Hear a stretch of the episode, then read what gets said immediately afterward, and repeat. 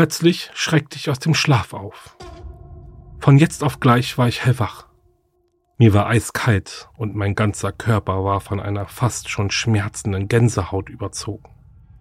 Ich blickte auf meinen Arm und sah die feinen Härchen, die sich fast senkrecht in die Luft streckten. Ich setzte mich vorsichtig auf und starrte auf die gegenüberliegende Milchglastür.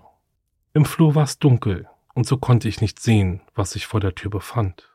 Doch ich wusste, dass da irgendetwas sein musste, das dafür verantwortlich war, dass ich so unsanft aus dem Schlaf gerissen wurde.